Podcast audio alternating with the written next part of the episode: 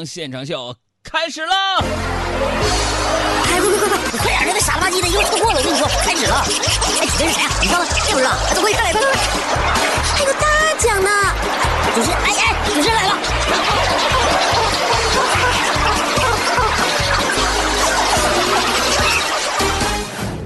最近呢，压力特别的大啊。呃，随着呢，你们杨哥我知名度啊，逐渐的提高，呃，接触了一些朋友呢，五花八门啊，色彩斑斓啊，千千千奇百怪。这不嘛，今天上午的时候呢，又参加了个国际论坛啊，跟一些外国人啊，就是懂一点中文啊那种外国人。跟我辩论，哈，辩论说这个英文比中文难，我天哪！当时我就不服了，朋友们。嗯，我就给他举一个例子，你就比如说这个中文里边“我”，对吧？“我”这一个字儿有很多种说法，是吧？男的可以用爷，女的用老娘，皇上用朕，皇后用本宫。太后用哀家，百姓用鄙人，老人用老夫，青年用小生，和尚用贫僧，道士用贫道，是吧？粗人用咱，文人可以用小可，豪放可以用洒家，婉约可以用不才，对上称在下，对下称本座，平民用草民。那你这英语呢？就一个爱，你说他们给我拽啥呀？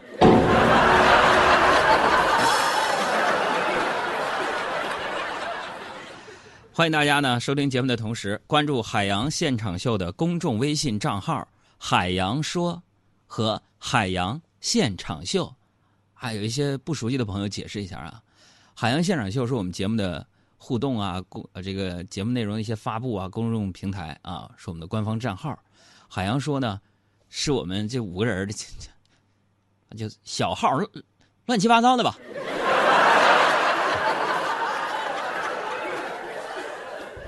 欢迎大家的关注啊！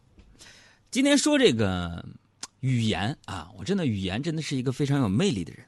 你看近年来啊，咱们汉语考试是不是越来越火？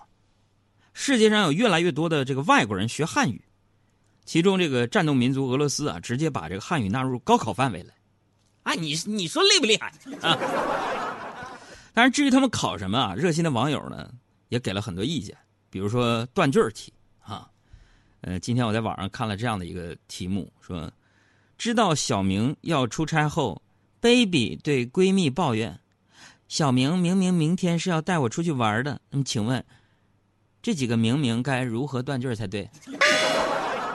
还有那个翻译题有人出了，说在东北被偷东西了，去派出所报案说，这个贼贼贼，那么请问这个贼到底咋的了？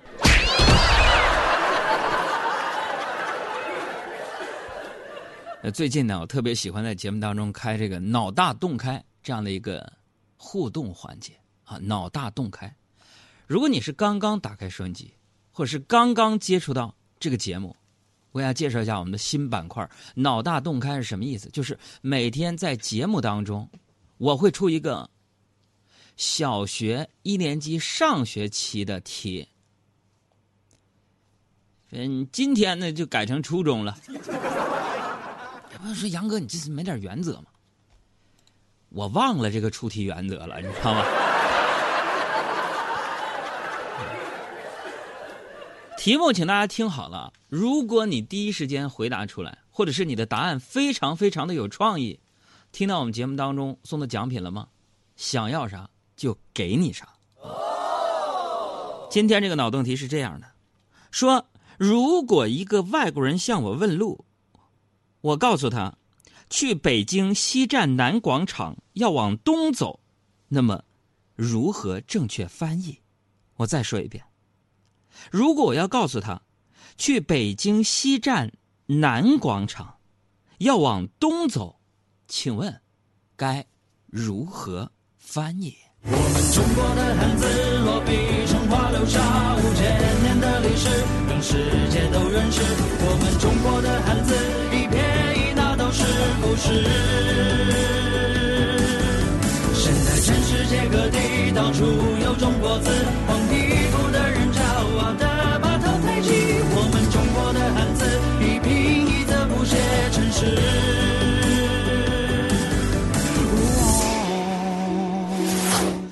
为什么最近我热衷于拉着大家一起做一些开脑洞的题呢？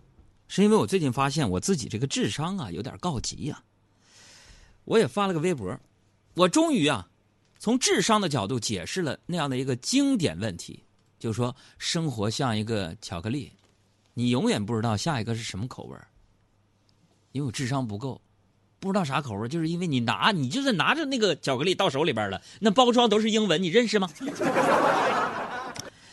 就在今天中午的时候啊，我们一帮人就出去吃饭啊。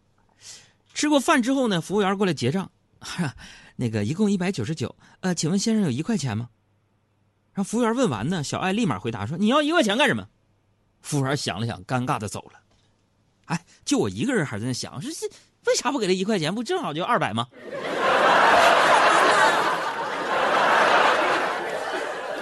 还有昨天下午，小胡呢，他家孩子放学在办公室写作业。哎，四岁半的孩子，朋友们，四岁半呢。现在四岁半的孩子已经开始学数学了吗？我过去辅导人家孩子写作业，哎，大家听听，有一道题写的是写出家中几口人，其中几个男的，几个女的。我就说，我说，我说，宝宝啊，你家几口人？孩子想了想，告诉我，我几口，我跟我家牙刷一样多。看这孩子智商了不得啊！虽然嘛，我当时顿时觉得我有点脑缺血，但是我还是沉着冷静的引导。我说：“大王啊，你看，那你告诉叔叔，你们家有几把牙刷？”孩子告诉我：“我们家一人一把呀。”都对。哎，就以我这智商，以后就基本告别跟数字有关的问题了。就文字方面呢，我还比较在行啊。今天下午我看了一篇文章。说的是有一些部门呢，都会特意招收一个没什么本事、长得难看、没什么钱、看着就很搞笑的员工，这是为了鼓舞士气，好让其他人在遇到工作瓶颈或者是挫折的时候，依旧信心满满、风雨向前。我心想，真是特别可笑。随后我环顾办公室，我就没有发现任何一个同事符合这样的一个描述。我觉得我们办公室环境就很好嘛。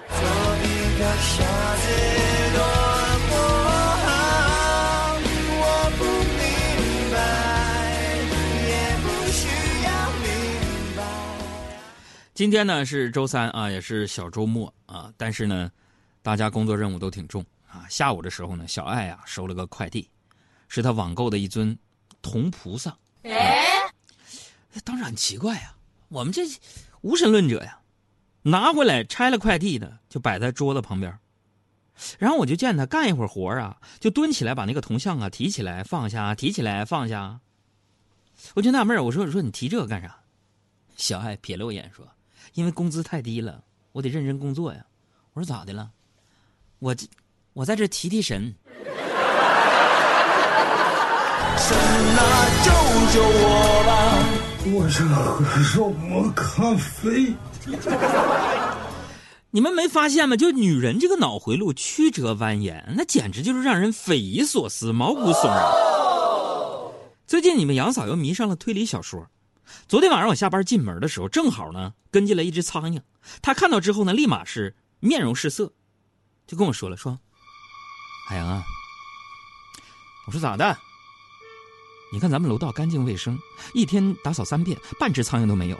这只苍蝇肯定是一路跟着你过来的。既然这样，你身上必定有某种吸引它的味道。苍蝇的食性有酸甜香臭，你从来不吃醋，更不沾甜食，所以酸甜基本可以排除。哼，另据我观察。”海洋，你这几天每天都洗澡，身上不可能有臭味那么多半是你身上的香味把它引来的。但是我为什么闻不到呢？很有可能你故意把这种香味处理过了，但是没有处理干净。苍蝇的嗅觉远胜人类，所以苍蝇能够闻得到，而我闻不到。说到这儿，你们杨嫂的眼眶已经开始泛红，几乎是声嘶力竭的大喊：“说你背着我在外面吃什么好吃的了？”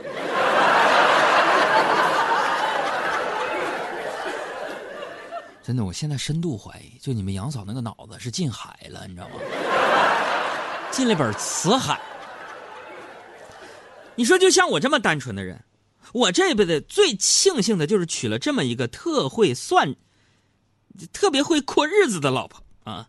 就杨嫂啊，会过日子到什么地步？就是打个比方，我俩在外面吃饭，吃完饭他去结账，Excuse me，老板多少钱？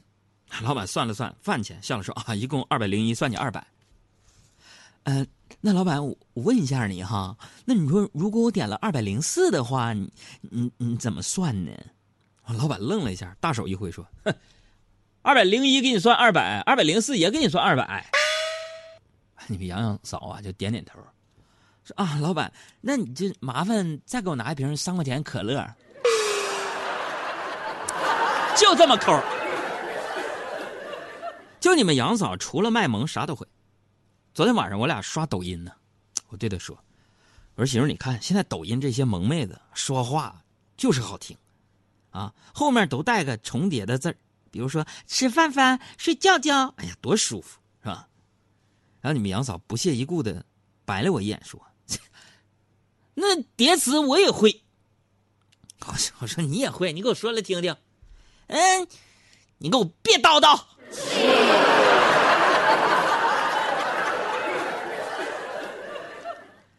不过呢，你们杨嫂还是非常贤惠，是吧？持家有道。昨天临睡之前呢，他要这个鹌鹑蛋啊，要腌那个鹌鹑蛋，就让我跟他一起在厨房呢，剥那个鹌鹑蛋的皮儿。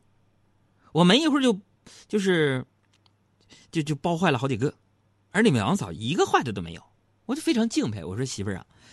还是你厉害！你这鹌鹑蛋，你扒这么半天一个没坏，你能教教我怎么扒的吗？你们杨嫂看着我扒坏的鹌鹑蛋，非常生气的说：“啥咋扒的？笨呢！你扒坏了，你直接把它吃了不就完了吗？”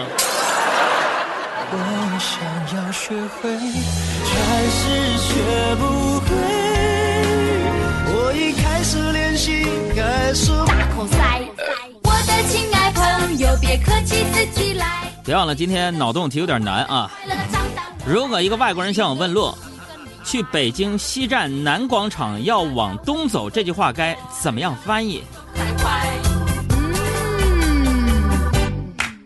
好假金好假可口可乐加冰块一打一打的开 cheesecake 蓝莓派了连吃个十几块我的亲爱朋友别客气自己来。